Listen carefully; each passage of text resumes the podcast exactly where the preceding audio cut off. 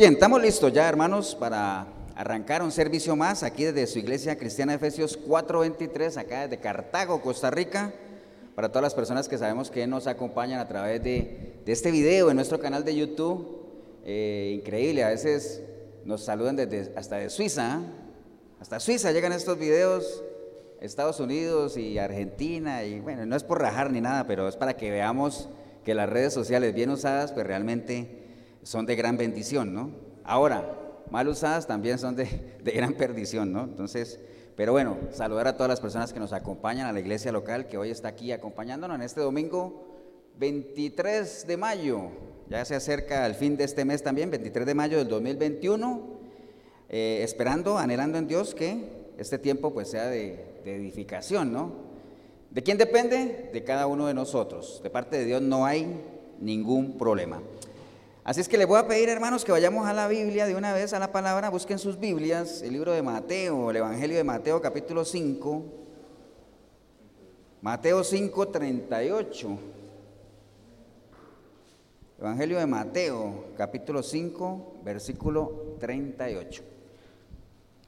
Usted ahí en el video también, anote o busque una Biblia para que vaya siguiendo. Es una buena costumbre, ¿eh? a medida que uno va oyendo buscar a ver si es verdad lo que, lo que se está mencionando, por lo menos aparece, si es verdad que aparece en la Biblia, porque a veces a uno le dicen, porque así dice Dios, manos que dan nunca estarán vacías, y todo el dice amén, y dice, pero nadie lo busca a ver si, está en la Biblia o no. eso no está en la Biblia, suena muy bonito, pero eso no está. Tal vez está de otra forma, ¿no? Pero, pero nada más para que, para que lo compruebe. ¿Estamos hermanos todos? Mateo 5, 38, Mateo capítulo 5, versículo 38, dice la palabra del Señor así. ¿Qué dice el título para que, a ver si estamos ubicados? El amor a los enemigos, amén. De eso vamos a estar hablando hoy. Entonces dice la palabra del Señor en el libro de Mateo capítulo 5, verso 38, dice, oísteis que fue dicho, ojo por ojo y diente por diente, pero yo os digo, no resistáis al que es malo antes, a cualquiera que te hiera en la mejilla derecha, vuélvele también la otra. Y así, digo, y al que quiera ponerte a pleito y quitarte la túnica, déjale también la capa. Y a cualquiera que te obligue a llevar carga por una milla, ve con él dos. Al que te pida, dale. Y al que te quiera tomar de ti prestado, no se lo rehuses. Oíste que fue dicho, amarás a tu prójimo y aborrecerás a tu enemigo. Pero yo os digo, amad a vuestros enemigos, bendecid a los que os maldicen, haced bien a los que os aborrecen y orad por los que os ultrajan y os persiguen, para que seáis hijos de vuestro Padre que está en los cielos, que hace salir su sol sobre malos y buenos y que hace llover sobre justos e injustos. Porque si amáis a los que os aman, ¿qué recompensa tendréis? ¿No hacen también lo mismo los publicanos? Y si saludáis a vuestros hermanos solamente, ¿qué hacéis de más? ¿No hacen también así los gentiles? Sed pues vosotros perfectos, como vuestro Padre que está en los cielos es perfecto. Padre, te damos gracias en este día, Señor. Gracias por tu palabra, Señor, que siempre nos da la oportunidad de poder ubicarnos, reflexionar, meditar sobre ella, Señor. Te damos gracias por este espacio, Señor, por este momento que tenemos la oportunidad de no solamente de escucharla, sino de hacerla nuestra, Señor, que se convierta en nuestro diario vivir, que no se convierta más en algo que escucho y qué bueno, ¿ah? sino que sea realmente lo que marque mi senda, Señor. Para eso la has dejado, Señor, para que nos redarguya, nos anima, nos exhorte, nos prepare, Señor. Así es que te damos gracias por ella, Señor. Nos disponemos con todo nuestro ser, espíritu, alma y cuerpo, para recibir el consejo que tienes a través de tu palabra. Te damos gracias en el nombre de Cristo Jesús. Amén. Pueden tomar asiento, hermanos.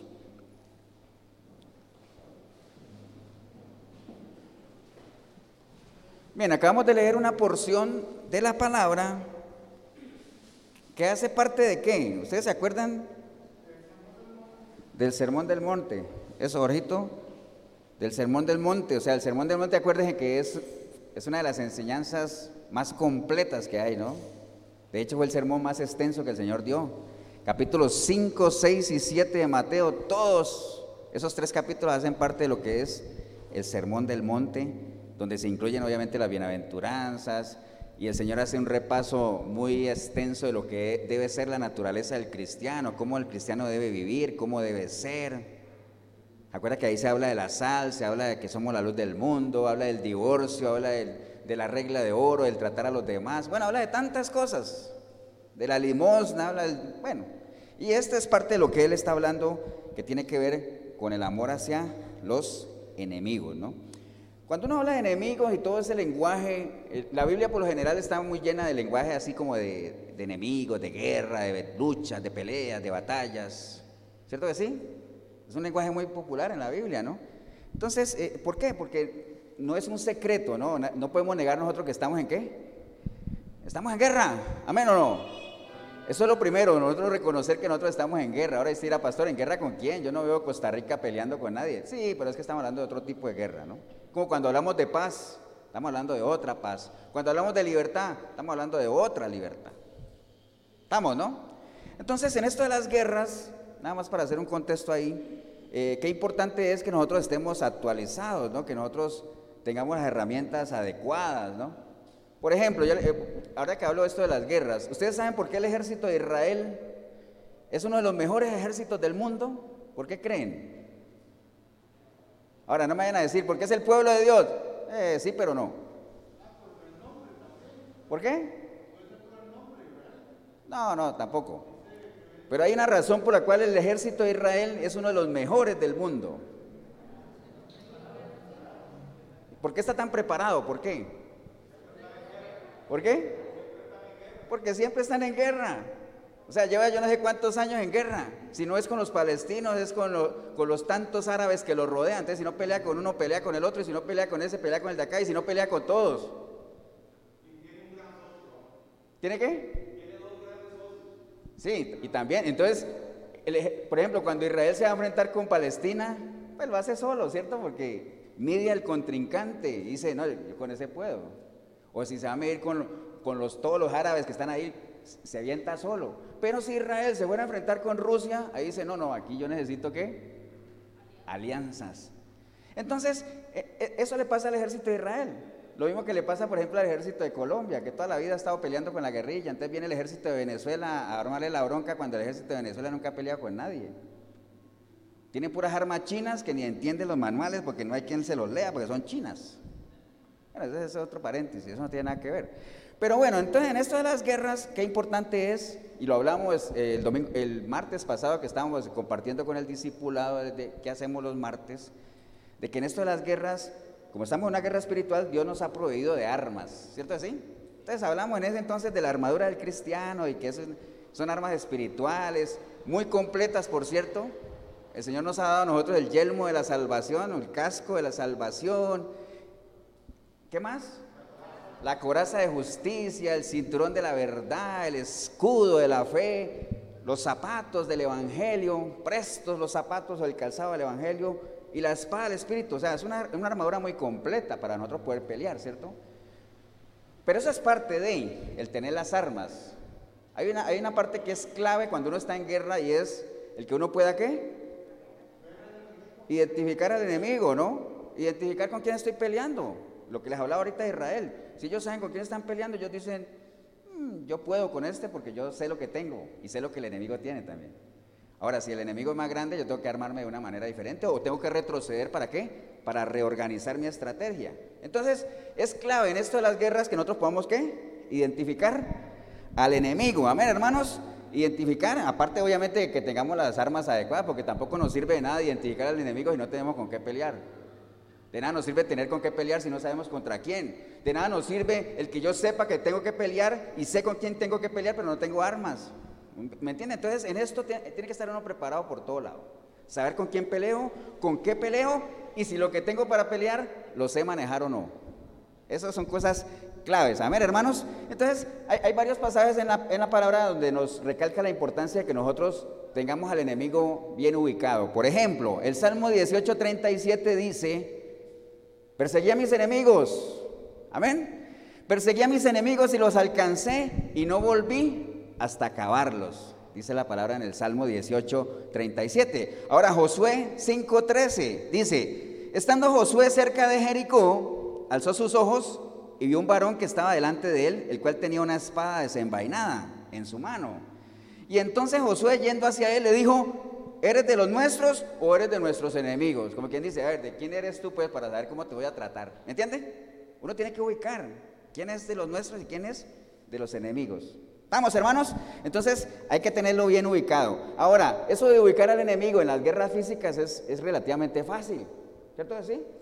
Pues usted generalmente ve que unos tienen un uniforme, otros tienen otro. Yo me acuerdo cuando veía una, una película que se llamaba El Patriota de, de, ¿cómo era que se llamaba este actor? De Mel Gibson, ¿te acuerdan? Pues están peleando los ingleses con los gringos, los ingleses eran las casacas rojas, los gringos eran las casacas azules, usted no sabía, los azules contra los rojos, Entonces está bien fácil, ¿cierto así? Eso es en lo físico. Ahora, hay otras, hay otras películas que a mí no me gustan mucho donde viene un bando y el otro y se enfrentan y comienzan a volar cabezas. Nada cristiano, por cierto. Y uno no sabe quién es quién y dice quién irá ganando. Esperemos a que acabe la película, a ver. Porque no se sabe quién es quién, ¿cierto? Entonces, como que es aburrido. Uno, uno necesita tener ubicado al enemigo. Casi en la mayoría de las peleas físicas, así es. En un partido de fútbol, ahora usted dirá, es que no son enemigos, pero son adversarios. Pero usted sabe que uno tiene un uniforme de un color, otro del otro. Entonces, en la parte física es muy fácil, es muy fácil porque el enemigo uno lo ve. Ahora, cuando estamos en una guerra espiritual es complicado. ¿Por qué? Porque el asunto es espiritual. Entonces, ¿el enemigo qué? No es visible.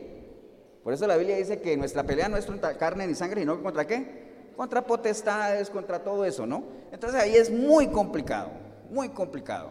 Ahora, los que sepan no lo digan, pero ¿cuál es el principal enemigo que nosotros tenemos? Muerta de la lengua, Jorito. ¿Cuál es el principal enemigo que nosotros tenemos? Nosotros mismos, ¿ah? Y lo digo porque usted le pregunta a 10 cristianos y, bueno, ahorita tal vez hayan escuchado, pero 8 de cada 10 dicen el diablo, de una, ¿no?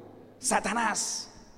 Ah, sí, es un enemigo a considerar y la Biblia dice, no ignoren las maquinaciones del enemigo y el enemigo, ese enemigo tiene poder, amén. Pero el principal enemigo que nosotros tenemos somos ¿qué? Nosotros mismos. Y cuando el enemigo somos nosotros mismos, más difícil todavía es ubicarlo. ¿Sabe qué dice la Biblia? La Biblia dice, ¿quién reconocerá sus propios errores? Nadie. Nadie. ¿Por qué? Porque es muy difícil que uno reconozca los errores de uno. Es mucho más fácil ver la paja en el ojo ajeno. Eso es facilísimo. Entonces, más complicado todavía es identificar al enemigo ahí, ¿no? Entonces, acabamos de leer algo que el Señor enseñó en, el del Monte, donde dice que nosotros tenemos que amar a quién? A nuestros enemigos. Entonces parecería como algo, algo contradictorio, ¿no? Que usted diga, pastor, pero me tiene confundido. ¿Por qué? Porque me está diciendo que yo tengo que perseguir al enemigo y no regresar hasta que lo aniquile. Y ahora me está diciendo que yo tengo que amar al enemigo. Entonces, ¿qué?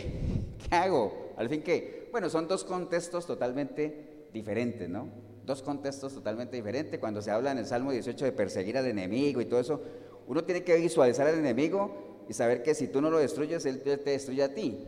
O sea, acuérdate que la otra vez cuando un rey era derrocado, casi que toda la familia del rey la exterminaban, ¿no? Porque no se podía dejar a nadie vivo. Porque e, ese nietecito del rey, cuando creciera con ese resentimiento y todo eso, ya comenzaba a armar una revuelta y se iba en contra de aquel que mataron a, su familiar. Por eso es que, ¿te acuerdan de la historia de Mefiboset, no? Que no me voy a meter ahí. Mefiboset era nieto de Saúl. Cuando mataron a Saúl por salvarlo a él, fue que se le cayó a la niñera, se lastimó la pierna y quedó cojo y fue a dar a una tierra que se llamaba. ¿Cómo se llamaba la tierra donde fue a dar Mefiboset? Lo de Bar, ¿se acuerdan? Tierra de, tristeza, amargura. Ese es otro tema, un día estos lo volvemos a retomar porque es una buena enseñanza. Pero él se fue a esconder allá, ¿por qué? Porque era el último descendiente de Saúl, porque en ese tiempo, si a un rey lo bajaban, toda la familia se exterminaba porque eran parte de los adversarios. Pero aquí lo que el Señor nos está enseñando es otra cosa, ¿no? Recuerde que Él nos está enseñando de la naturaleza del cristiano, de cómo debe vivir el cristiano, y además el mensaje que el Señor vino a dar fue un mensaje no contradictorio con la ley de Moisés, sino que mucho más rígido todavía. Por eso es que Él dice ahí, oísteis. Cuando él dice, ustedes oyeron que les dijeron esto, ¿a qué se está refiriendo? A la ley de Moisés, ¿no? Acuerdan que hay una parte donde él dice, ustedes oyeron que les dijeron que si el que se tiene relaciones con una mujer que no es su esposa adultera con ella, pues yo les digo que el que la desea con el pensamiento ya adulteró. O sea, mucho más rígida la ley del Señor. ¿ah? Y esto que nos está diciendo es mucho más rígido y lo vamos a ver ahorita, ¿no? Vamos, hermanos. Entonces, el Señor nos pide obviamente que los amemos a los enemigos, porque en lo natural, ¿cuál es el sentimiento que uno le embarca al pensar en alguien que, que uno considera enemigo, ¿no? que uno considera adversario? ¿Qué le embarga a uno? Pues enojo, ira, resentimiento, digámoslo así, hasta miedo a veces. Hay gente a la que uno le tiene miedo. Amén o no. Entonces son sentimientos que realmente en lo natural a uno le embarga eso. Entonces, tomando eso como base y que el Señor venga a decirme a mí que ame a mis enemigos, entonces, ¿cómo hago eso? Es más, ¿quiénes son mis enemigos? ¿Cómo los identifico? Porque si yo les dijera a ustedes, hermanos, hagan una lista de sus enemigos. ¿A usted no le han preguntado alguna vez que han dicho, ¿usted tiene enemigos? Y se dice, a ver, no, yo no tengo enemigos. Que yo sepa, no. ¿Cierto que sí? A veces uno dice, pues déjeme decirle que todos tenemos enemigos. Lo que pasa es que nosotros no hemos identificado bien ni definido lo que es un enemigo. Vamos a ver eso ahorita, ¿no? y si usted busca en un diccionario qué es un enemigo, un enemigo es el que se opone a alguien o algo o es contrario a ellos. Persona que tiene mala voluntad a otra y le desea o le hace el mal. Algunos sinónimos de enemigos, contrario, adverso, opuesto, hostil.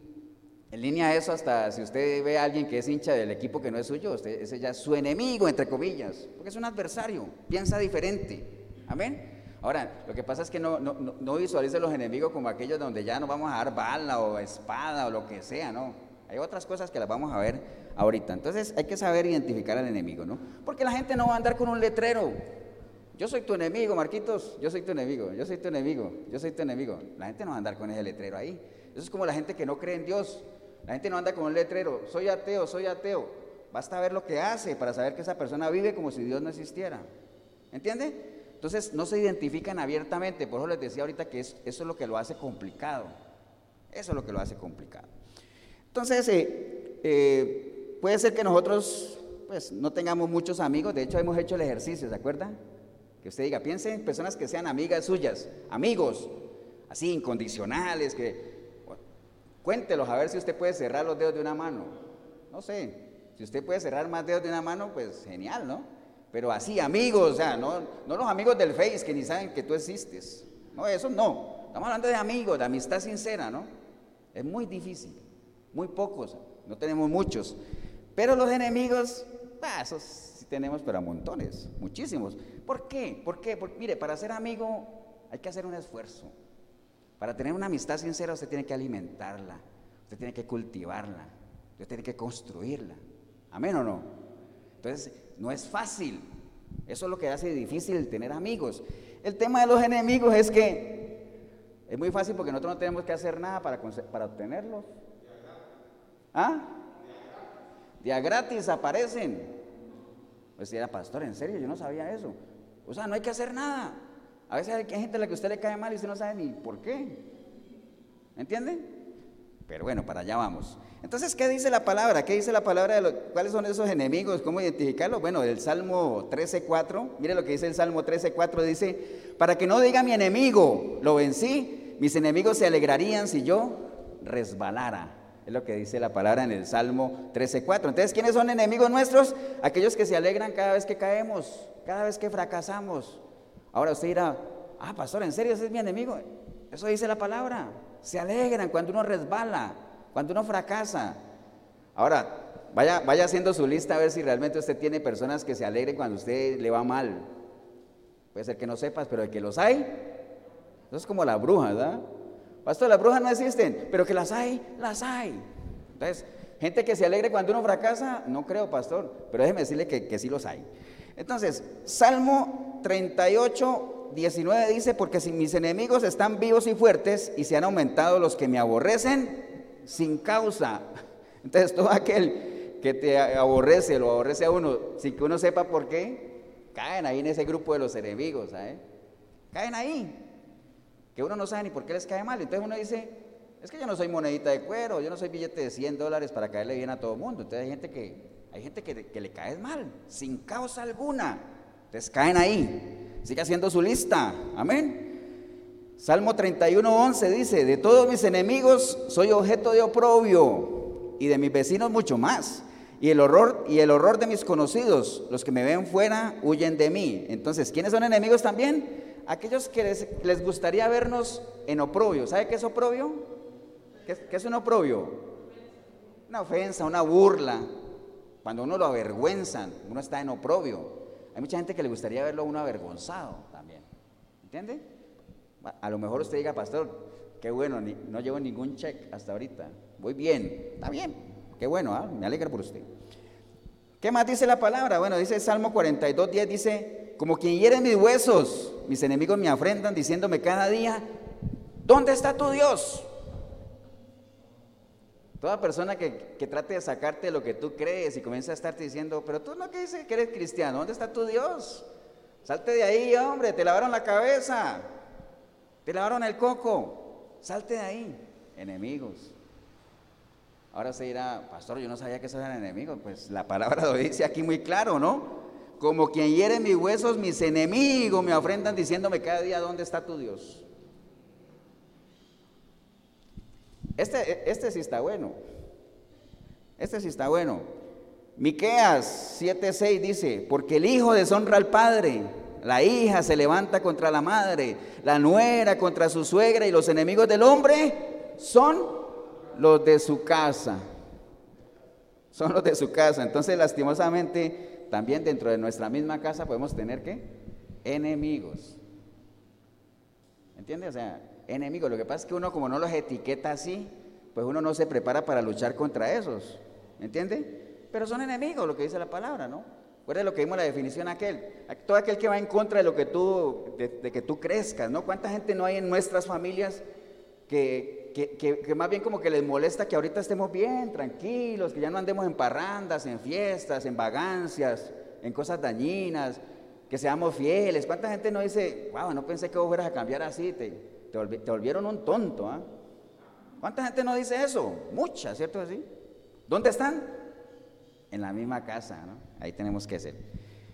¿Estamos, hermanos? Entonces, en línea todo eso, ¿Cómo podría yo abrazar o yo, cómo podría yo amar a alguien que me desea el mal? ¿Qué tengo que hacer? ¿Será que tengo que ir corriendo a abrazarlo? Besito, besito. ¿Qué, qué? ¿A qué se refiere el Señor cuando dice que ame a mis enemigos? Yo no podría ir a amar a alguien que yo sé que desea mi mal. ¿Qué es exactamente amar a los enemigos? Entonces, miremoslo ahí, qué es lo que nos dice la palabra. De una vez les adelanto que no, no se refiere el Señor a eso, ¿no?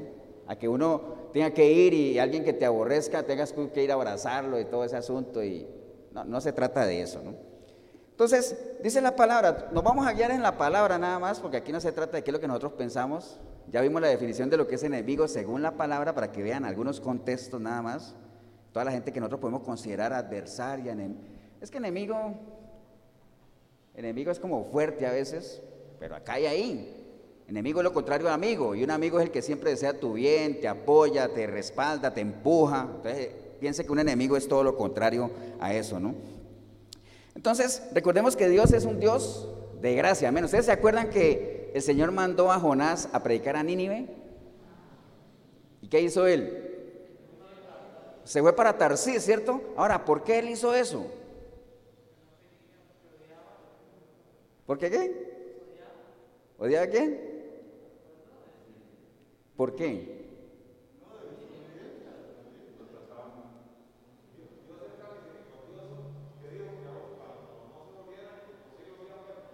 No, sí, los iba a perdonar, pero, pero ¿saben qué era la rabia de Jonás? Que hasta al final del libro de Jonás, eh, que el Señor le dice a Jonás, pero ¿por qué te enojas tanto, hombre? Si a ti no te corresponde enojarte por lo que yo haga, palabras más, palabras menos, y le puso un ejemplo ahí de una calabacera y todo ese rollo, ¿no?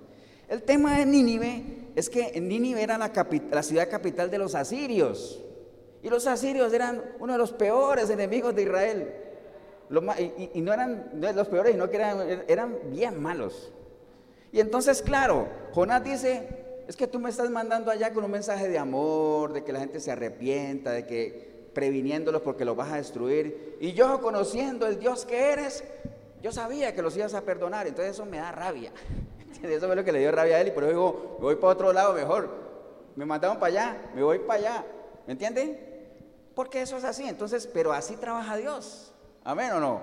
Y es lo que Jesús nos está diciendo ahorita. O sea, no pensemos en eso en que el enemigo siempre pensara en las cosas malas y no, amen a su enemigo, ¿no? ámenlo. Y ahorita lo vamos a desarrollar lo que, lo que estamos viendo ahí, ¿no? Pues esa era la razón del enojo de Jonás, ¿no? Pero entonces, ¿qué tenemos que hacer con los enemigos? ¿Cuál debe ser nuestra actitud? ¿Qué debemos hacer? ¿Cómo debemos comportarnos? Bueno, que la palabra misma nos diga. Entonces, lo primero, por ejemplo, en el Salmo 120, capítulo 5, digo, en el Salmo 120, versículo 5, dice la palabra, ay de mí que mora en Mesén y habita entre las tiendas de Cedar mucho tiempo ha morado mi alma con los que aborrecen la paz. Yo soy pacífico, mas ellos, así que hablo, me hacen guerra. Entonces, ¿qué es lo primero que tenemos que hacer? Pacíficos. Tenemos que ser pacíficos. No importa que la gente con la que estemos, eh, digamos, eh, teniendo contienda y todo eso sean violentos y todo, mantenga usted qué? Su mansedumbre. Por eso el Señor decía, sean como yo, que soy qué? Manso y humilde. ¿A qué se refiere la mansedumbre? La mansedumbre, una cosa es ser manso y otra cosa es ser menso, ¿no? ¿no? es ser menso, es ser manso. La mansedumbre tiene que ver con qué? Con el dominio propio, ¿no? Con el contenerse, con el saber hablar cuando uno tiene que hablar, el decir las cosas que uno tiene que decir en el momento que las tiene que decir, o dejar de decir cosas que no debería decir. Mansedumbre, ser pacífico, mantenerse, o sea, no entrar en contiendas. O sea, como decía, como el Señor, ¿no? Recuerda que nosotros hemos, hecho, hemos sido hechos a imagen de Él, ¿no? Lento para la ira. Amén. Bueno para escuchar, pero lento para la ira. Entonces lo primero es pacíficos, mantengamos la mansedumbre, no nos dejemos sacar de ahí, ¿no? Si el enemigo te quisiera que sacar de donde estás, no lo consientas, no lo consientas. Amén. Proverbios 16, 7 dice, cuando los caminos del hombre son agradables a Jehová, aún sus enemigos hacen estar en paz con él. Entonces, ¿qué tenemos que hacer nosotros? Agrademos a Dios primeramente. No por, como decía Pablo, yo no podría agradar a la gente y a Dios. Yo primero agrado a Dios y en la medida que yo agrade a Dios, agradaré a la gente, aún a mis enemigos. Amén. Porque ahí lo está diciendo la palabra. Si yo agrado y camino en los caminos de Jehová, aún mis enemigos estarán en paz conmigo. Entonces es lo que nosotros tenemos que preocuparnos. Pero bueno, vamos a, vamos a caerle a lo que leímos ahorita de, de, de, Mateo 5:38. Vamos a estar ahí. Entonces, ¿qué es lo que el Señor nos está enseñando básicamente con esa parte del sermón del monte?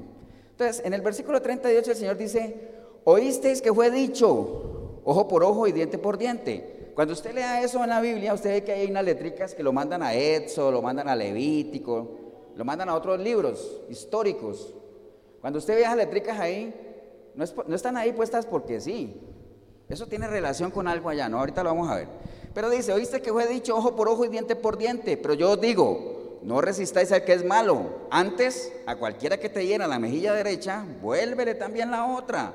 Y el que quiera ponerte a pleito y quitarte la túnica, déjale también la capa. Entonces, ¿de qué nos está hablando el Señor en esos tres pasajes que leímos, esos tres versículos que leímos ahí? El asunto es de no caer en qué? En provocaciones. No caer en provocaciones. Y empieza él hablando de aquello del ojo por ojo y diente por diente, ¿no?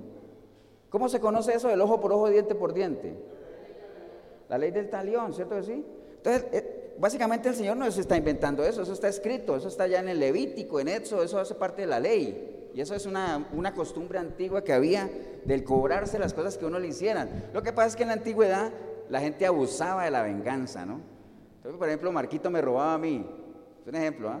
Marquito me robaba a mí una hectárea de tierra, ¿usted sabe qué hacía yo? Le robaba 10 para que aprenda, para que escarmiente. ¿Me entiende? Entonces abusaban de la venganza. Entonces hubo que establecer alguna ley ahí para ser equitativo, ¿no? Entonces, la ley del talión, eh, esa palabra talión, eh, yo por aquí lo tenía básicamente, déjeme decirle nada más de dónde viene eso del talión, es una palabra que viene de la palabra latina talos, que se escribe tallos, ¿no? Tallos, pero se lee talos, o tale que significa idéntico o semejante, de ahí viene la palabra tal. Mira, él es tal cual, ¿ha visto? Porque tal quiere decir idéntico, lo mismo. En la ley del talión, ¿a qué se refería? Es algo que se puso es, bueno, si a ti te roban una gallina, yo tengo que reponerte una gallina. Uno por uno, ojo por ojo, diente por diente. Si alguien iría, a una persona de muerte, pues que muera también. De hecho, eso está escrito ahí en la palabra, ¿no? Está escrito ahí en el libro de, Levítico lo que, lo que el Señor estaba haciendo alusión era básicamente a eso que está ahí en el libro de Levítico. Entonces, e, esa ley se tuvo que establecer para eso, para que básicamente no, no abusara. Mire, Levítico 24, 19 dice, y el que causara lesión en su prójimo, según hizo, así le sea hecho. Rotura por rotura, ojo por ojo, diente por diente, según la lesión que haya hecho a otro, tal se hará a él. El que hiere algún animal ha de restituirlo, mas el que hiere de muerte a un hombre, pues que muera también. Entonces, eso era lo que era conocido como la ley del talión, o sea, la ley del talión. Entonces, eso es lo que el Señor está haciendo referencia ahí, ¿no? Entonces, eh, para que la gente no, no abusara. Entonces, el Señor nos llama en ese, en, ese, en ese párrafito, en ese versículo, a que nosotros seamos sabios, básicamente, y no caigamos en qué? En provocaciones. No abusemos de ir más allá de lo que, de lo que nos están haciendo, básicamente. ¿Usted ha visto que hay gente que dice, yo perdono, pero no olvido? ¿Visto eso? Eso no sirve. ¿Para qué perdona uno? Para limpiar su corazón, para limpiar sus sentimientos, su mente, o sea, limpiar heridas, ¿no? Pero hay mucha gente que dice, yo perdono pero no olvido. Eso, eso no sirve realmente porque la naturaleza nuestra es que diferente. Entonces, la ley del talión, básicamente lo que vino fue como a poner orden, ¿no? Entonces, hay que tener mucha sabiduría para nosotros no caer en ese tipo de provocaciones, ¿no? Por más que el enemigo use a otras personas que traten de desestabilizarnos y de sacarnos de casilla y todo eso, Acuerde lo que hablamos ahora, pacíficos y nada más meditar en aquello que nos están haciendo y, simplemente no caer en, provocaciones. Y cuando él menciona eso de la mejilla, que dice ahí, y el que quiera, no, el que dice, y ta, ta, ta, ta, pero yo digo, no resistáis al que es malo. ¿Qué quiere decir no resistáis al que es malo? Cuando la palabra dice, no resistáis al que es malo, ¿a qué se refiere?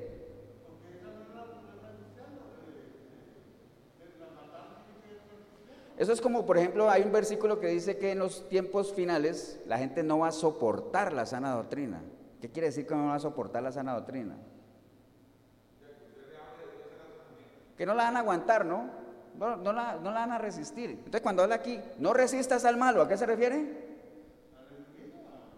Sí, no, no, al malo no, estamos hablando de enemigos en general. No resistas al malo es, o sea, no lo evites, no le hagas el quite, porque dice más bien, no resistas al malo. Antes a cualquiera que te hiera la mejilla derecha, vuélvele también la izquierda. Mira, eso, eso de, pegar en la mejilla derecha va más allá de lo, que usted, de lo que conocemos en nuestra mente. Recuerde que nuestra mente es una mente finita, ¿no? Cuando usted le dicen, golpea la mejilla derecha, inmediatamente uno cierra los ojos y se imagina a alguien, ¡pah! ¿cierto así? Eso tiene un contexto diferente. En ese entonces, en la antigüedad, el golpear la mejilla derecha era más que un golpe, era una ofensa. Eso era terrible, porque ubíquense en ustedes, para que a mí alguien me pegue en la mejilla derecha, ¿con qué mano me tendría que pegar? Con la izquierda, ¿cierto así? Y golpear con la izquierda en la antigüedad era, era algo tremendamente ofensivo. De hecho, a los zurdos en la antigüedad los asociaban con cosas demoníacas y todo eso. Y hasta el siglo pasado a los zurdos les amarraban la mano izquierda para obligarlos a que escribieran con la derecha, porque eso era algo inaceptable. ¿Se acuerdan o no?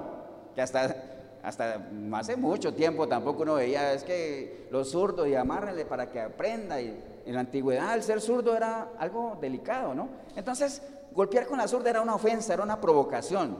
Entonces, Señor, de aquí, igual, en la misma línea lo que estamos hablando ahorita es, no caigas en provocaciones. Si alguien te golpea tu mejilla derecha, entonces ofrécele la izquierda también. O sea, manteniendo qué? El dominio propio. Amén. ¿Usted cree que uno va a hacer eso en, lo natural? Alguien te pega en la izquierda y inmediatamente huele la patada. ¿Me entiende? ¿Quién va a decir, ahora pégame aquí? Pero eso va más allá de eso, ¿no? No caigamos en provocaciones. O sea, no caigamos en provocaciones. Pero eso tiene ese, contexto ahí del asunto de la, de, la, mejilla izquierda, ¿no? El, el, no caer en provocaciones. ¿Estamos, hermanos?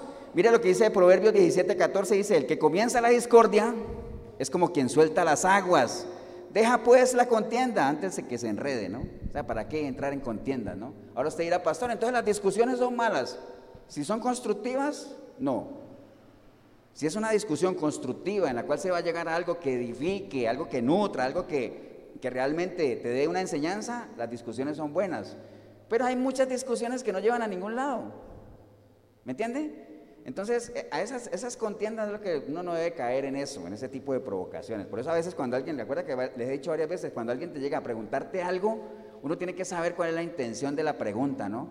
Si es aprender, si es construir o si es crear contienda, ¿no? Si es crear contienda es mejor desechar, desechar eso para nada. ¿Estamos, hermanos? Y después lo que dice es, y el que quiera ponerte a pleito y quitarte la túnica, déjale también la capa, ¿no? El que quiera ponerte a pleito, o sea, el que te busque bronca, el que te busque bronca y te quiera quitar la túnica, pues dale la capa también. Acuerden que la túnica en ese entonces eran las prendas de vestir que usaba la gente, ¿no? La gente por lo general tenía dos túnicas. Y aparte de la túnica tenía una capa, que la capa tenía un significado un poquitico mayor, ¿no? De hecho, la capa a la gente que, que pedía en la calle era como su, como su patente, ¿no? como su permiso para pedir limosna, para tener cierta consideración con esas personas. Entonces, ¿qué pasa? las, las, túnicas eran embargables. Si alguien tenía alguna deuda o algo así y no pagaba, le, le, embargaban la túnica. Ahora, no me pregunten con qué quedaba porque no me ha llegado a la mente hasta allá. Pero le quitaban la túnica, era embargable. La capa no, la capa era inembargable, porque tenía un valor superior a la túnica. Pero el Señor, ¿qué es lo que dice ahí? Si alguien te quiere quitar la túnica, pues dale la capa también. Como quien dice, no, le prestes atención a las cosas que materiales, despréndete, las cosas que supuestamente son valiosas en lo natural, despréndete de eso. ¿Me entiende? O sea, no te dejes provocar, te piden la túnica, dale la capa también. O sea, que se vea en ti realmente ese desprendimiento, que realmente no te estás aferrando a, ninguna de las cosas materiales, ¿no? No le demos valor. Que, lo más importante, o no lo hemos visto eso. Si alguien te quiere quitar la túnica, dale la capa también. ¿Por qué? Porque lo más importante que es estar en paz. ¿Para qué me voy a comprar una bronca? Estar tranquilo, ¿no? ¿Para qué? ¿Quieres llevarte eso? Llévatelo. Entonces, como cuando uno le dan a robar, ¿no? Que hay gente que se enfrenta con los ladrones y se enfrenta y dice, eh, te van a robar un celular, traiga eso. ¿Para qué? No, hay cosas más importantes que eso. ¿Estamos, hermanos? ¿Amén o no? Sí, señora.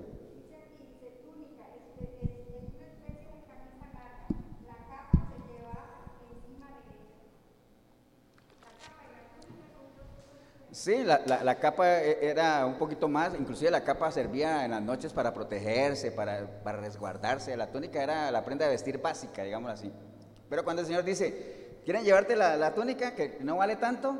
Pues dale la capa, que vale más también. Para que vean que realmente en ti no hay ningún ánimo de contienda, ¿no? ¿Estamos, hermanos? Bueno, después sigamos leyendo. Dice, y cualquiera que te obligue a llevar carga por una milla, ve con él dos. Y al que te pida, dale. Y al que quiera tomar de ti prestado, no se lo rehuses, ¿no? Entonces, eso de el que te pida cargar una milla, ¿cuánto es una milla? ¿Cuánto? Un kilómetro y medio es una milla.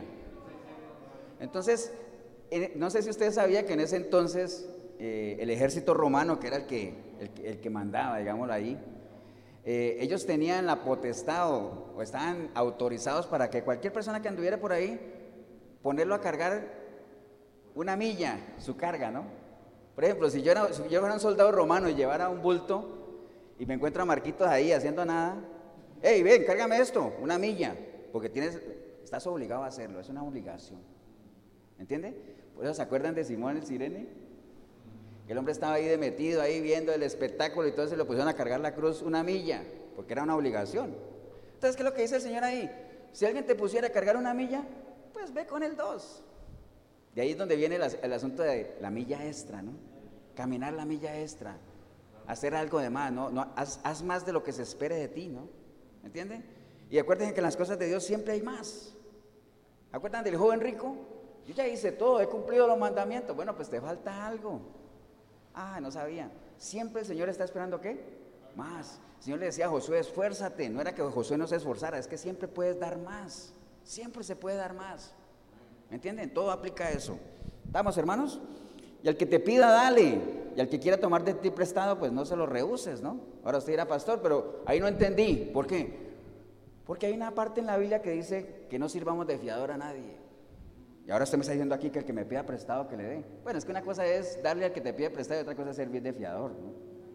Entonces, cuando alguien, por ejemplo, en lo cristiano, uno lo que aconseja es, si alguien te pide a ti prestado, Mejor regálale algo, dale una ofrenda de lo que tú puedas dar y no te pongas a prestar nada porque el que presta pierde un amigo. ¿Sabe cuándo lo pierde?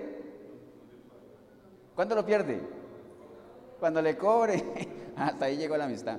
Entonces, si alguien te pide prestado y tienes, dale, ¿no?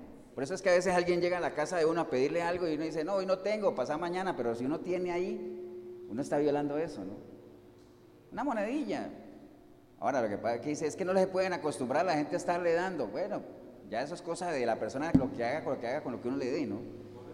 Pero si tú puedes ayudar a alguien, ayúdale, si, está en tus manos hacerlo, ¿no? Entonces, el Señor está hablando ahí de qué? Está hablando de generosidad, de que nosotros aprovechemos la necesidad de nuestro enemigo para qué?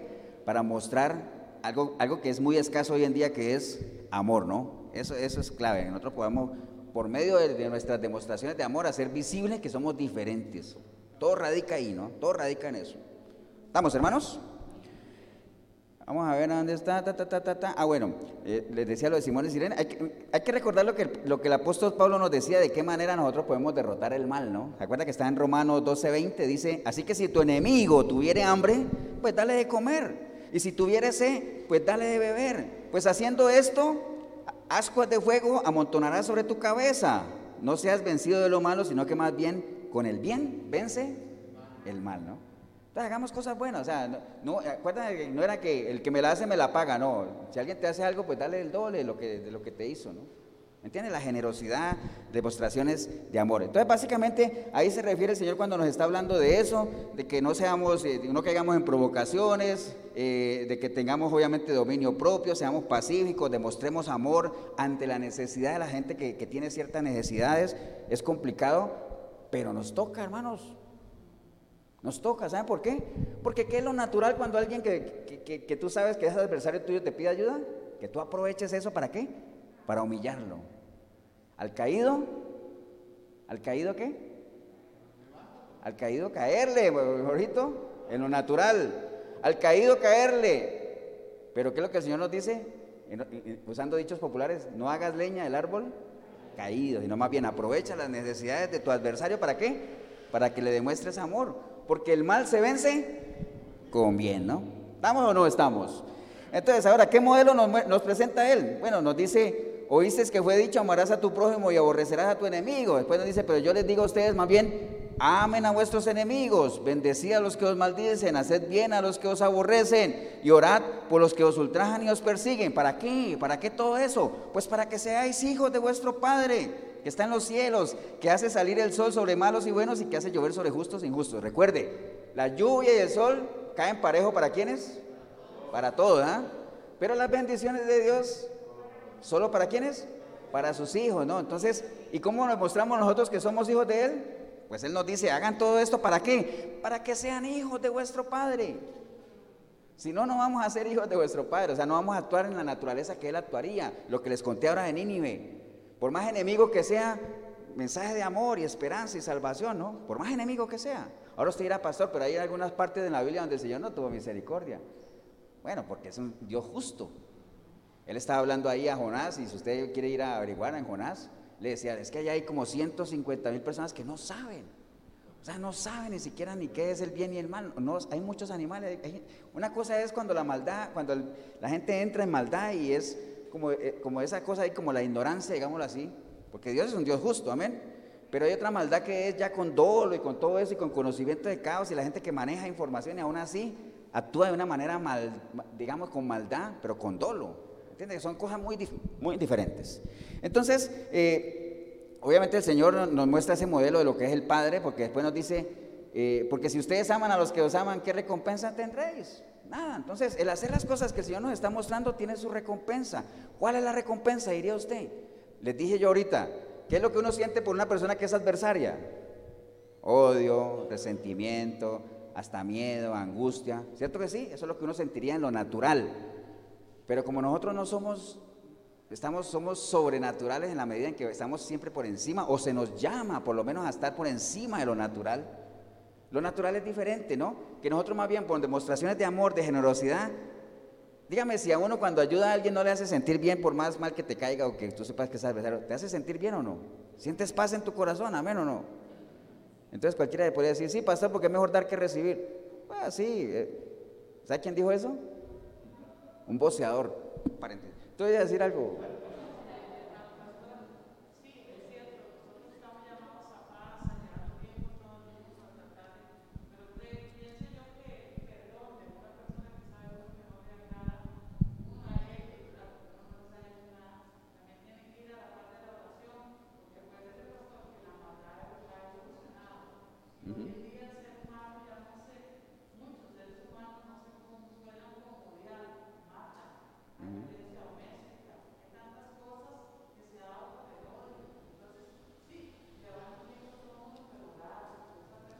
No, sí, eh, bueno, eh, porque a veces me dice mi, mi hija, que es la que no está aquí, ve el video y dice, papi, ¿qué pasó en, tal parte que hubo un, momento de silencio ahí? Porque eso, que dijo Martita no sale en el video. Pero ella lo que, Martita está diciendo para que salga ahí es que, sí, está bien, como dice la palabra, en la medida de lo posible, ¿estás bien? Los unos con los otros, pero que uno no puede descuidar la oración, está bien. Obviamente la oración no se puede descuidar ni para esto ni para nada. ¿Por qué? El poder del cristiano, como dice por ahí una canción, ¿dónde está? En la oración. ¿Y por qué? Porque orar es hablar con Dios y una relación la fortalece la comunicación. Eso está bien, eh, Martita. Pero acuérdate, todo esto que estamos hablando aquí, ¿ustedes creen que si yo, alguien me, alguien me odia a mí, por ejemplo, poniéndome ejemplo, o yo le caigo mal, y si yo hago buenas obras por esa persona, ¿usted cree que esa persona va a cambiar? Lo más probable es que no, pero yo no lo hago por ella, lo hago por mí. ¿Entiendes? Lo hago por mí. Yo puedo orar por esa persona para que se arrepienta y, que, y todo, pero yo puedo hincar rodilla a las 3, 4, 5, 6 de la mañana, 8 de la mañana, 1 de la tarde, 3, 5, 7, 10 de la noche y al otro día otra vez. ¿Eso hará que esa persona se arrepiente? No. Si esa persona no toma su decisión de arrepentirse, no lo va a hacer. Ahora, yo puedo clamar a Dios para que le dé tiempo, para que tenga misericordia de él, para que, o sea, ¿Me entiende? Tantas cosas, interceder como se llama por ahí. Pero el arrepentimiento es una decisión personal. Y lo que dice Martita es cierto, la maldad va en aumento. La palabra dice la maldad va en aumento y el amor de muchos se enfría, eso es cierto. Pero el amor de muchos. Pero nosotros no podemos meternos ahí entre esos muchos, porque somos diferentes. Amén. O sea, nosotros no podemos escudarnos en eso, es que como la maldad va en aumento, que es cierto, el amor de muchos se enfría. Ah, bueno, entonces es normal que yo me enfríe. No, nosotros no podemos enfriarnos, ni siquiera entibiarnos, peor. Nosotros tenemos que seguir calientes, ¿no? Y si usted siente que se está enfriando, haga como Abacú. ¿Qué, qué dijo Abacú? ¿Qué dijo Abacú? Aviva el fuego, Señor, avívalo. Pero acuérdese, para avivar algo tiene que estar calientito todavía, porque si usted deja que se enfríe, eso ya no lo prende nadie, ¿no? Por más, por más que lo, lo sople, ¿no? ¿Estamos hermanos o no? ¿Amén o no? Entonces, el modelo que el, modelo que el Señor nos pone ahí es, obviamente, el modelo del Padre, ¿no? Nosotros sabemos cuál es la naturaleza del Señor, o sea, eh, eso no es parte de nuestra naturaleza natural de que nosotros amemos a, nuestros enemigos, porque lo natural, como les dijo ahorita, es más bien que sintamos adversión, sintamos eh, odio, sintamos lo que sentiría alguien fuera del reino de Dios. Nosotros como somos diferentes, Recuerde que nosotros tenemos una naturaleza diferente y el Señor nos ha, llamado para que seamos qué? Diferentes. Tenemos que actuar de una manera diferente. Amén. Entonces no nos pueden embargar esas cosas, más bien el amor. Recuerde que todo lo que hablaba del apóstol Pablo que decía que yo puedo hacer lo que sea, yo puedo hablar en lengua, yo puedo repartir mis bienes, yo puedo vender mi carro y hacer obras de caridad, yo puedo hacer lo que quiera. Pero si no tengo amor, nada soy. Entonces, la base de todo eso, ¿cuál es? El amor. Y el Señor nos dejó el ejemplo, ¿no? Cuando Él murió en la cruz, fue el ejemplo más claro de, tener amor por los enemigos. Porque dice la palabra que el Señor, el Señor nos dio ese ejemplo. Básicamente en Romanos 5.10 dice, porque si siendo enemigos fuimos reconciliados con Dios por la muerte de su Hijo, mucho más estando reconciliados seremos salvos por su vida. Entonces, éramos enemigos. Amén o no? Y aún así el Señor entregó su vida por nosotros. ¿Estamos, hermanos? Entonces, sigamos leyendo lo que estábamos leyendo allá en 5.38. Él dice, para que seáis hijos de vuestro Padre que está en los cielos, que hace salir el sol sobre malos y buenos y que hace llover sobre justos e injustos. Dice, porque si amáis a los que os aman, ¿qué recompensa tendréis? Ya sabemos que tiene recompensa, ¿no? Tranquilidad, paz, ¿no? ¿No hacen también lo mismo los publicanos? ¿Quiénes eran los publicanos? Los que recaudaban impuestos, que uno cuando se quería referir a lo peorcito de, la Grey, iba a decir de la canalla, pero se llama feo, ¿cierto? La Grey, los publicanos, ¿no? Acuérdense del fariseo que decía, Señor, yo estoy aquí, yo soy, yo soy perfecto, no como ese publicano pecador que está ahí. Entonces, ¿acaso no hacen eso los publicanos? dice, y si saludáis a vuestros hermanos solamente, ¿qué hacéis de más? ¿No hacen también eso los gentiles? Entonces, sean pues vosotros perfectos como vuestro Padre que está en los cielos es perfecto. Entonces, el modelo que nos pone el Señor es el modelo de quién? Del Padre, ¿no? Sean perfectos como Él es perfecto. Y volvemos a caer en lo mismo de que la gente diga es que, ¿quién va a ser perfecto? Perfecto solo Dios. Pero ese perfecto no se refiere a, que seamos sin error, sin mancha, sin nada de eso, sino que nosotros más bien sepamos que, que tenemos una disposición, ¿no? ¿Estamos, hermanos? Que estamos dispuestos a amar sin límite, entero, o sea, como Él ama, como Él ama.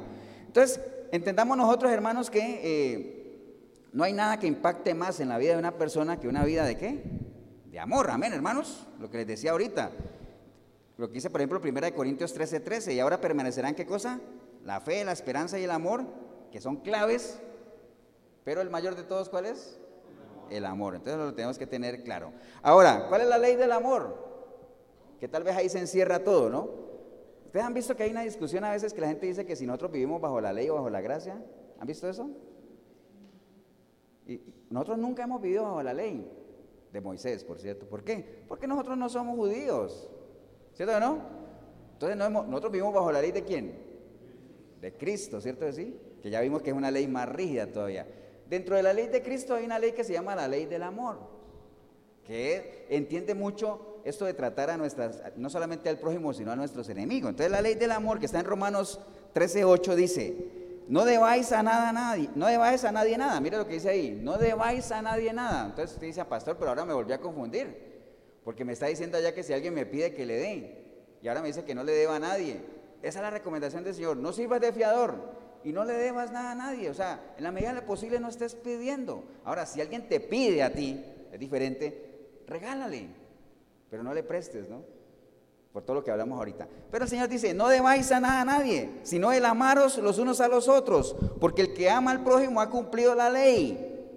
Porque no adulterará, no matará, no hurtará, no irá falso testimonio, no codiciarás. Y cualquier otro mandamiento en esta sentencia se resume en este. Amarás a tu prójimo como a ti mismo. El amor no hace mal al prójimo, así es el cumplimiento de la ley del amor. Entonces, ¿cuándo cumple uno la ley del amor?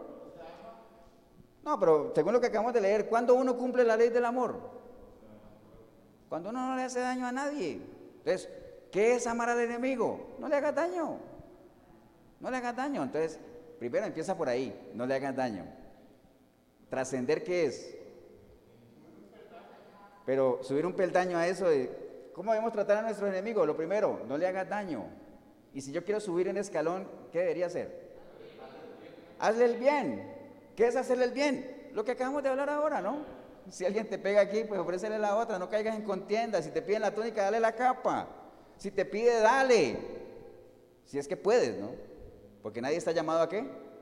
A lo imposible tampoco. Yo no puedo dar lo que no tengo, tanto en lo material como en lo espiritual. Yo no puedo dar amor si no tengo amor. Yo no puedo dar consuelo si no he sido consolado.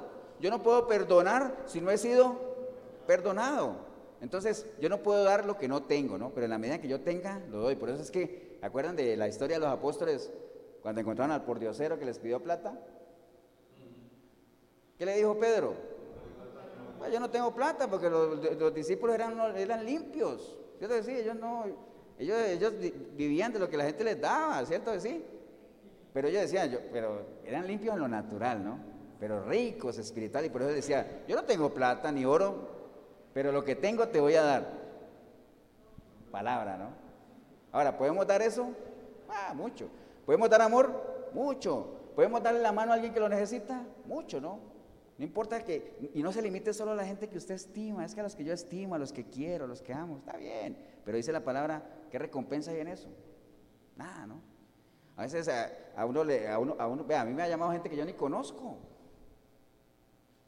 que, quieren ayuda y, y les dicen, vengan a la iglesia, porque yo no puedo estar viniendo desde San José a Cartago a llevar una ofrenda algo. Vengan a la iglesia, vienen un domingo, se les ayuda y no lo vuelve a ver uno. Está bien, ya yo hice lo que tenía que hacer, ¿cierto que sí? Abre uno el camino y todo eso, pero ya si la gente solamente eso es lo que le interesa, allá a ellos. Pero en la medida que uno lo pueda hacer, hay que hacerlo. ¿Estamos, hermanos? ¿Amén o no? Juan 13, 34 dice, un mandamiento nuevo les doy. Que os améis los unos a los otros, como yo os he amado. ¿Se acuerdan de por qué ese mandamiento era nuevo? Porque uno puede decir, el Señor les dijo a la gente, vea, les voy a dar un mandamiento nuevo, ámense los unos a otros. Y dice, pero ¿por qué nuevo? Si eso está en el Antiguo Testamento cuando dice, oye Israel, Jehová uno es, se llamarás al Señor tu Dios con todo tu corazón y al prójimo como a ti mismo. Eso es viejo, porque el Señor vino a decir que era un mandamiento nuevo.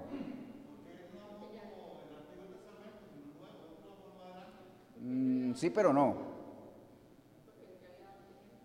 Eso, Melissa. Tú estuviste en lactancia. Porque el Señor les dice, les voy a dar un mandamiento nuevo, que se amen los unos a los otros como yo los he amado. O sea, ya Él se puso de ejemplo, eso, eso hizo el mandamiento nuevo. ¿Me entiende? Vino a dar el ejemplo. ¿Te acuerdan cuando Él le lavó los pies a los discípulos? Que ahí mismo saltó Pedro y dijo, siempre Pedro, ¿no?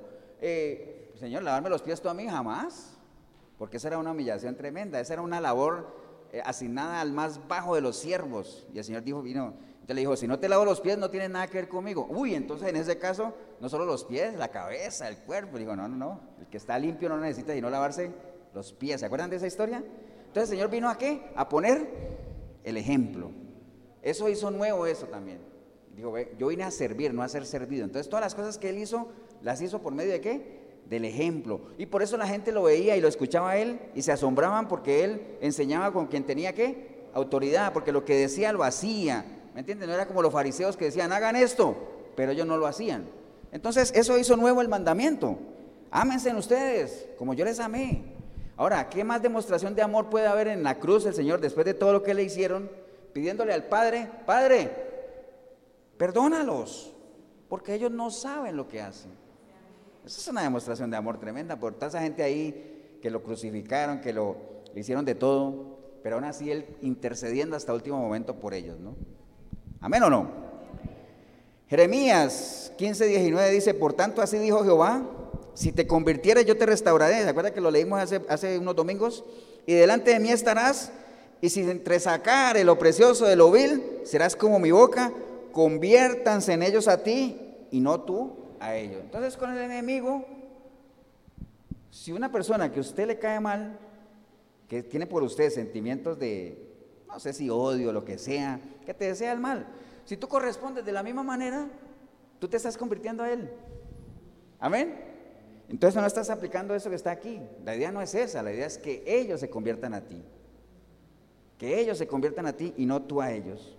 ¿Y cómo se puede hacer eso? Con lo mismo que acabamos de leer aquí, ¿no? O sea, si alguien te pide la para todo lo que el Señor nos está enseñando ahí, porque ahí es donde nos quiere llevar, ¿no? Amar a los enemigos, Suena como muy difícil de lograr, pero si uno no tiene qué, si no hay en nosotros el mismo sentir que hubo quién, en Cristo Jesús. Si no tenemos la mente de Él, si no tenemos los pensamientos de Él, con nuestra mente no va a ser posible porque vamos a actuar de una manera natural. Vamos a estar con el que, el que me la hace, me la paga. El que me la hace, me la paga, no. Más bien en vez de eso uno pensaría en la regla de oro. ¿ah? No hagas lo que no quieres que te hagan. O más bien hazle a otro lo que a ti te gustaría que te hicieran. Esa es la forma de amar a los enemigos, ¿no?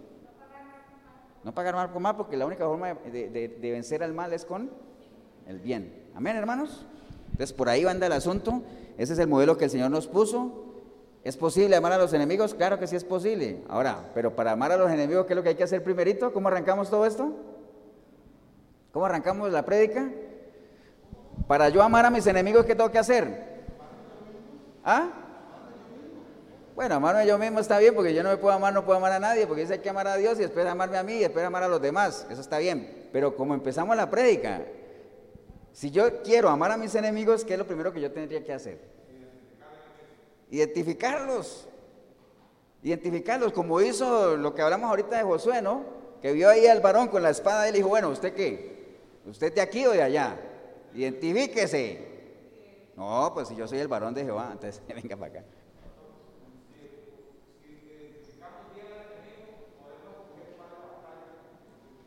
Exacto, eso es, eh, eh, ese, es eh, Miguelito 2.1. si nosotros identificamos al enemigo, nosotros podemos saber qué batallas pelear y qué batallas no. Y cuando definamos qué batallas pelear, con qué armas. ¿Me entiende? ¿Con qué armas? El pueblo de Israel una vez tenía una batalla muy fácil. Tan fácil que mandaron a, una parte del ejército nada más porque era un jamón puesto ahí era un pueblo enemigo, fueron a verlo y dijeron, no, esa gente, esa gente, pero en dos patadas le ganamos, ¿ah? Mandemos solamente este grupito. Resulta que los les pegaron una derrota fea, ¿no? ¿Por qué? Porque iban confiados, primero que todo, no dimensionaron el, asunto y no se cercionaron de que realmente el Señor estaba con ellos, porque el que les daba la victoria, ¿quién era? El Señor, ¿no? Entonces, eso es muy valioso, Miguelito. Hay que identificar al enemigo y identificando al enemigo sabemos con qué armas vamos a pelear, ¿no? Con qué armas. O si tenemos que retroceder para reorganizarnos. O si tenemos que buscar qué? Alianzas, porque el enemigo, no hay que ignorar las maquinaciones del enemigo, ¿no? Entonces, ¿voy a decir algo, ahorita? ¿Ya se te olvidó lo que ibas a decir? Bueno, está bien, si te acuerdas me lo dices dentro de ocho días. Eh, bien, hermanos, por ahí anda el asunto. Si es posible amar a nuestros enemigos, pero recuerden, no lo vamos a poder hacer con nuestras propias fuerzas, nuestra propia mente. Tenemos que trascender al plano espiritual. Póngase de pie. Vamos a darle gracias al Señor. Y recuerde nada más, por más que usted crea que no tiene enemigos, de que existen, existen, ¿no? Nada más hay que identificarlos, póngase a hacer su lista ahí de quiénes podrían ser sus enemigos, a ver cómo le va, ¿no? Y empiece a practicar lo que hemos estado hablando aquí, ¿no? No piense en eso, la ley del talión, nada más, el que me la hace, me la paga, ¿no? Simplemente vaya más allá, recuerde que nosotros somos considerados como sabios y honorables, somos personas diferentes, somos personas que tenemos que actuar y caminar de una manera diferente, ¿no? Padre, te damos gracias en este día, Señor, por una oportunidad que nos has dado, Señor, de poder meditar a través de tu palabra, Señor. Y, y este tema que así a simple vista uno lo puede ver como confuso. ¿Cómo amar al quien me odia? Bueno, el que me odia es el otro, pero en mí, como estoy hecho a tu, a tu naturaleza, a tu imagen y a tu semejanza, en mí no hay ese sentimiento. Entonces, ¿cómo venzo el odio? Con amor. ¿Cómo venzo la mentira? Con verdad. ¿Cómo venzo la maldad? Siendo misericordioso, con amor. Bueno, tantas cosas que ya sabemos, ¿no? Recuerde que eh, lo que echa fuera todo temor, toda esa es el perfecto amor, pero el perfecto amor, no, no el amor cualquiera, es el perfecto amor, el amor de Dios nada más. Así es que te damos gracias, Señor, por porque hemos podido meditar en eso, porque hay una gran responsabilidad en aquellos que nos decimos que somos hijos tuyos, Señor. Y el anhelo tuyo es que nosotros caminemos como es digno de un hijo tuyo. No podemos ser inferiores a eso. Pero para eso hay que estar preparados. Hay que saber manejar las armas espirituales que tú nos has dado, tener dominio propio, mansedumbre, templanza, fe, amor, tantas cosas que hacen parte del fruto de nuestra relación contigo, Señor. Y si hoy hubiera una persona aquí en este lugar o ahí en el video, que usted, usted hoy ha entendido que realmente pues bueno, es que no puedes identificar al enemigo porque el enemigo eres tú. Dice la palabra que Dios va a pelear contra tus enemigos. Pero uno tiene que identificar cuáles son los enemigos de uno y, si uno realmente es amigo o no es amigo de Dios. Porque si tú no eres amigo de Dios, ¿cómo esperas que Dios pelee a tu lado, pelee tus batallas o te anime a salir adelante? ¿no? Entonces, eso es lo primero.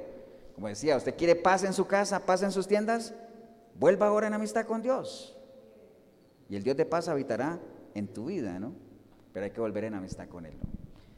Ahora usted dirá, pastor, yo nunca he estado enemistado con Dios. ¿Cómo lo sabes? ¿Caminas con Él? ¿Lo conoces? ¿Lo, ¿Lo, consideras? ¿Tienes en cuenta todo lo que Él te dice? ¿Le dices Señor pero no obedeces su palabra? ¿Le dices que es tu Padre pero no le das honra? No eres amigo de Él. Entonces simplemente es tiempo de que se tome la decisión correcta y y a partir de ahorita haya un antes y un después en tu relación con Cristo Jesús. Y ahí donde está, puede decirle, Señor Jesús, en este día he escuchado tu palabra, Señor, y más que identificar eh, enemigos que no compartan lo que yo pienso de ti, creo de ti, yo creo que yo me he identificado hoy como enemigo tuyo, Señor. Simplemente porque camino en dirección contraria hacia, hacia donde tú me indicas, Señor. Amo lo que tú aborreces y aborrezco lo que tú amas, Señor. Me empeño con mi caminar, con mi, accionar en, deshonrarte a ti, Señor. Pisoteo tu rostro y tu sangre cada vez que hago o tomo una decisión, Señor. Simplemente ¿por qué? Porque estoy caminando de acuerdo a mi voluntad y no la tuya, Señor.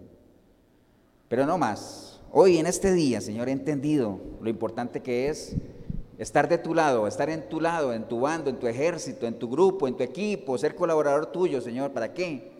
Para que tú puedas pelear a mi lado en contra de mis enemigos con las armas que tú me has dado, Señor, que yo sé que con mi mente no lo podría hacer, Señor. Por eso hoy yo clamo a ti, arrepentido, arrepentida, como nunca antes, Señor.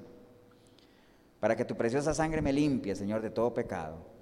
Tu Santo Espíritu pueda venir a mí y hacer de mí una nueva criatura, Señor. Y que a partir de hoy yo pueda no solamente buscarte, conocerte, amarte, servirte, caminar contigo, sino sentir, saber, Señor, que tú estás a mi lado peleando contra mis adversarios, Señor. Y yo sé que de tu mano, como dice tu palabra, caerán miles a mi derecha, miles a mi izquierda, Señor. Pero yo seguiré adelante, caminando hacia el propósito que tú tienes para mi vida, Señor. Bendigo yo el momento que decidí venir a este lugar o ver este video porque empecé a verlo sin ti, pero ahorita te estoy recibiendo, Señor, como mi único y suficiente Salvador. Te doy gracias en el nombre precioso de Cristo Jesús. Amén y amén. Damos un aplauso, hermanos.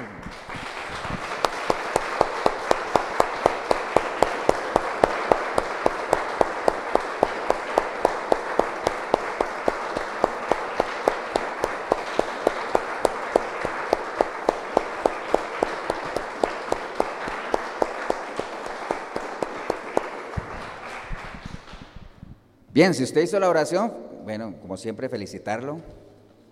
Bienvenido al ejército de Dios. ¿ah? Ahora se dirá tan rápido, pastor. Sí. En el momento que una persona le entrega su vida a Cristo es como si uno se estuviera escribiendo en el ejército de Dios. Ahora, lo que pasa es que en los ejércitos naturales, en el momento que usted se escribe, es obligado, ¿ah? que hay que adiestrarse en las armas, hay que acuartelarse, hay que recibir instrucciones, eso es obligado porque es obligatorio. Pero como en las cosas de Dios nada es obligatorio, usted se inscribe en el ejército de Dios, pero usted puede seguir en su casa viendo películas de Rambo. Pero eso no te va a instruir a ti para nada, ¿no? Tienes que adiestrarte en el manejo de las armas espirituales, aquí están, ¿no? Acuérdese, yelmo de la salvación, la coraza de qué? De justicia, el cinturón de la verdad, el escudo de la fe, el calzado del evangelio, la espada del espíritu. Todas esas hay que manejarlas y todas tienen que ver una con otra, ¿no? Pero nada de eso podrás hacer si no hay amor en ti. Y la única forma de que haya amor en ti es que recibas el amor de Dios. Y la única forma de recibir el amor de Dios es que lo conozcas a Él, porque no se ama lo que no se conoce. Y la única forma de conocerlo es que lo busques en la palabra.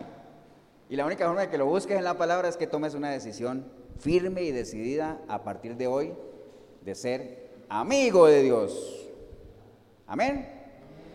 Así es que sin algo le podemos ayudar, la iglesia de Efesios 4:23, Cartago, costado norte de las ruinas, centro comercial El Dorado, todos los domingos, 10 de la mañana nos reunimos aquí.